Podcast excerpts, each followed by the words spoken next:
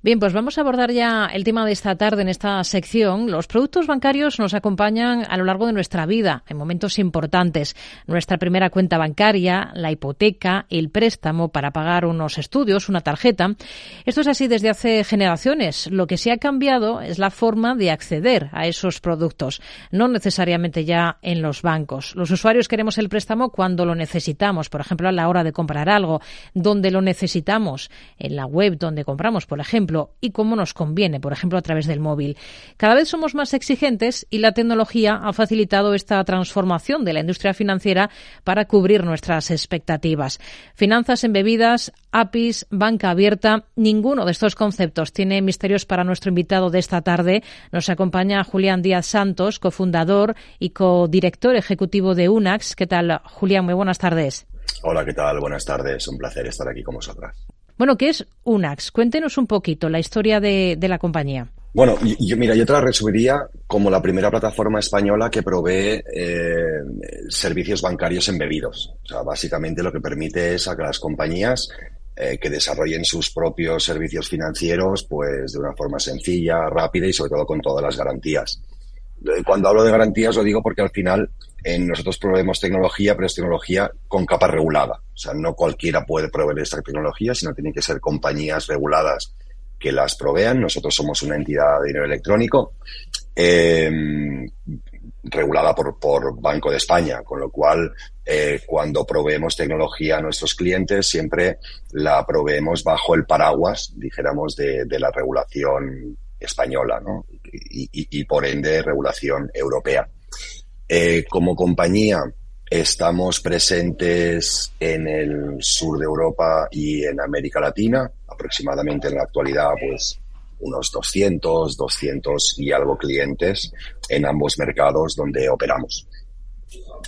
Eh, como, como historia, eh, comentaros que UNAX nace en 2016, básicamente por la inquietud de dos personas, Jordi, mi socio y yo, Jordi venía del mundo de la, del, del, money transfer, dijéramos, del, del remittance. Yo venía más del mundo de la financiación al consumo y sí que ya en nuestras propias, eh, decir, en nuestras propias carnes, ¿no? Nos dimos cuenta de la necesidad de tecnología, pues básicamente para poder hacer cosas, ¿no? al final todos cuando, cuando montas un servicio, pues siempre piensas en lo que sería el caso de uso, el negocio, cuando mm, planteas digitalizarlo, pues siempre acabas pensando en la usabilidad, acabas pensando en, el portal o la aplicación, pero no nos damos cuenta que por detrás hacen falta toda una serie de conexiones, ¿no?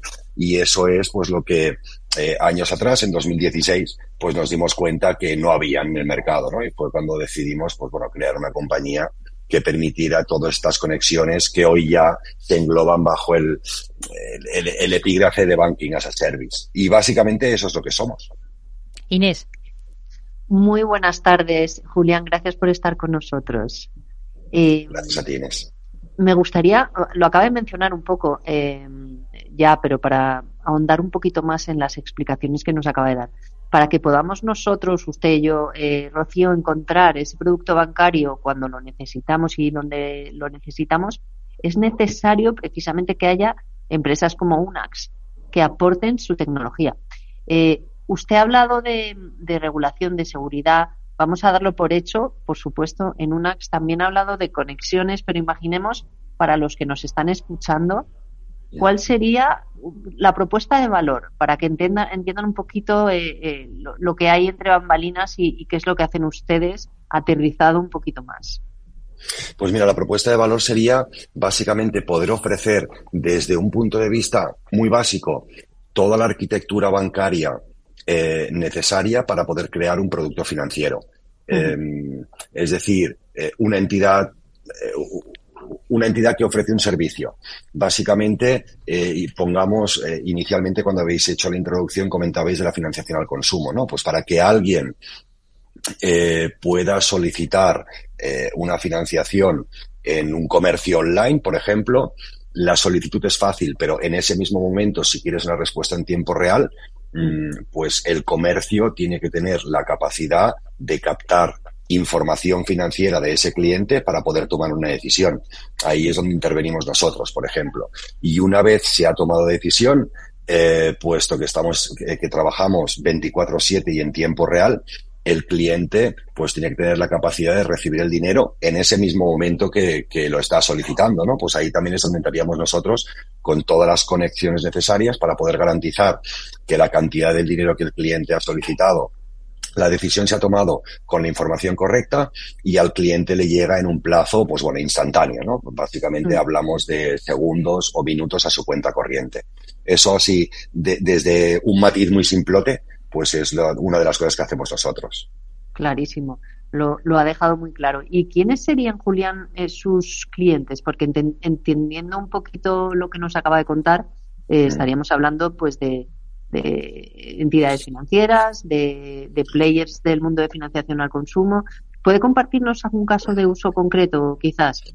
Mira, yo te diría que por excelencia el, el principal caso de uso que tenemos nosotros, eh, por, por madurez del mercado, eh, es las financieras al consumo, ¿no? Porque las financieras al consumo específicamente, eh, tiempo atrás tenían una problemática de tener la suficiente información para poder tomar decisiones, ¿no? Y ahí es cuando entramos con, todos los sistemas de PSD2, de captación de información financiera para toma de decisión. Y ya seguidamente, pues si tú, si tú puedes tomar la decisión en tiempo real, pues obviamente la gracia es poder enviar el tiempo real el dinero al cliente, ¿vale? Eso fue como básicamente con el caso de uso en que Unax nació. Eh, tenemos otros casos de uso eh, que también tienen, eh, bueno, pues un, peso relevante en nuestro portfolio, como podría ser el propio sector cripto, ¿no? O sea, al final el sector cripto mm, siempre acabamos trabajando con dos tipologías de moneda, la moneda fiat, que es la, la moneda real de alguna manera, y la moneda digital, que sería el cripto, ¿no? Para poder, sabéis que desde hace un tiempo eh, todas las compañías que operan servicios cripto tienen que estar registradas en la Comisión Nacional del Mercado de Valores mm. eh, y en breve, con la nueva ley MICA, pues tendrán que tener eh, ciertos aspectos regulados que de alguna manera lo que acaben dando es una seguridad jurídica y de confort mm. tanto a las personas como, como a los organismos que la regulan. ¿no? Y ahí es donde aparecemos nosotros garantizando que los procesos de entrada de los clientes, tanto su onboarding, la validación, el origen de las cuentas, tanto cuando el dinero entra, porque al final siempre, por mucho que hablemos del mundo cripto, siempre se inicia con una moneda corriente. O sea, tú acabas entrando con unos euros para comprar, pues no sé, un Bitcoin o cualquier tipo de moneda.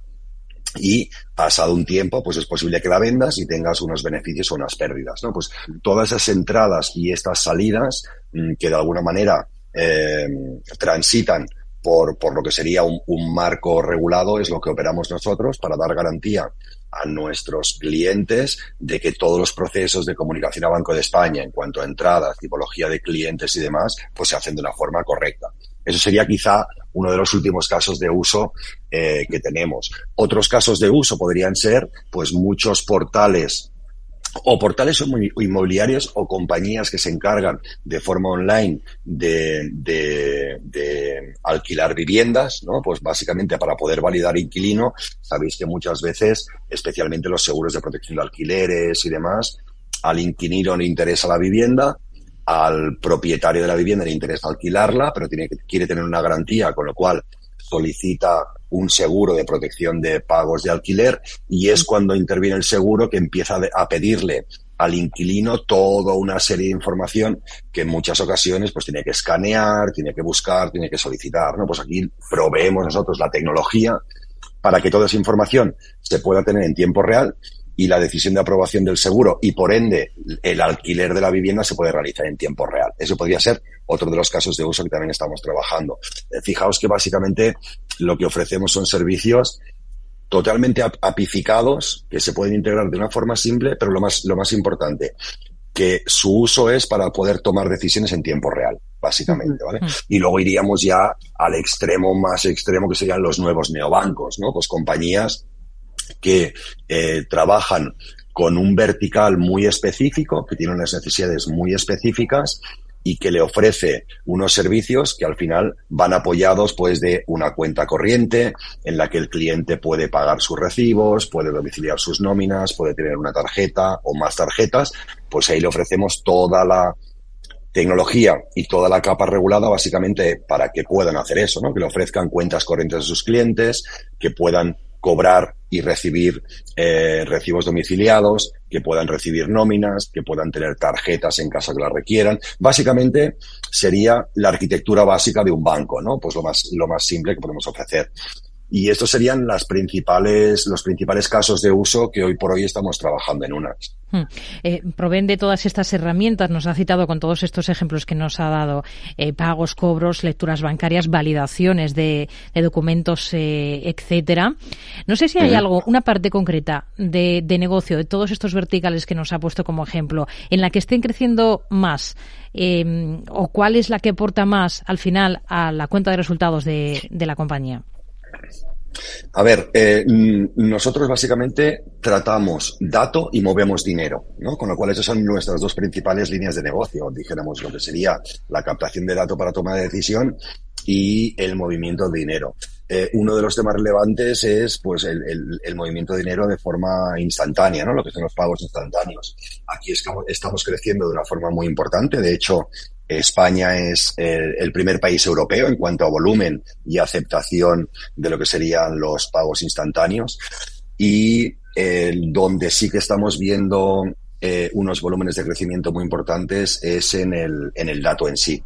En el dato en sí por dos motivos, porque cada vez más compañías utilizan ese tipo de información para tomar decisiones, pero también en momentos de cierta incertidumbre económica como los actuales, pues las compañías, eh, especialmente en las que su negocio depende de una decisión, pues intentan buscar mayor dato, mayor cantidad de dato, perdón. Hmm. Con lo cual, estamos viendo que las compañías que ya teníamos en el, en el portfolio de forma orgánica crecen en volúmenes, porque al final, pues también su, su, su negocio van creciendo, pero otras compañías que anteriormente no utilizaban este tipo de información sí que la están utilizando, sobre todo para garantizarse de una mejor toma de decisión. Con lo hmm. cual, por, por responderte de forma lo más somera posible, donde estamos viendo un crecimiento muy grande es en el, en el propio movimiento de dinero, en transaccionalidad y, y en el dato. Nos hablaba al principio de que están presentes en el sur de Europa y en América Latina. ¿Cuál es el plan, plan de crecimiento que se marcan ustedes como, como compañía ahora? ¿Dónde están poniendo el ojo eh, y cómo están financiando ese, ese crecimiento? Pues mira, mm, para nosotros eh, nuestra estrategia de crecimiento básicamente es lo que le llamamos el mundo latino. Y cuando hablamos de mundo latino, básicamente estamos hablando de lo que sería el sur de Europa, todo lo que sería pues España, Portugal, Italia, eh, Francia eh, y todo lo que sería el, continente sudamericano y también toda la parte de Norteamérica dentro del mundo latino, que al final son 30 millones de, de latinos que tiene, que tiene Estados Unidos donde estamos, eh, donde estamos ahora mismo, eh, pues teniendo más relevancia o, dijéramos, o, más arduo trabajo a nivel negocio, ahora mismo es el, el mercado mexicano.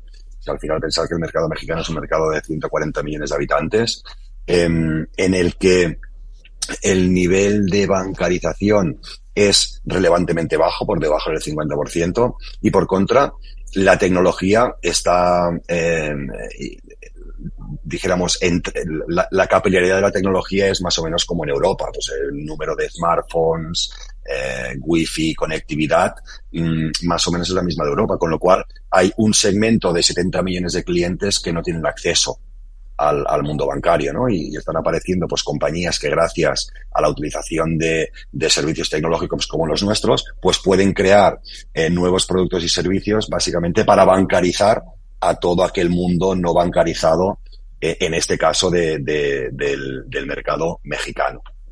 En cuanto a cómo financiamos este crecimiento, pues obviamente con rondas de, con rondas de inversión.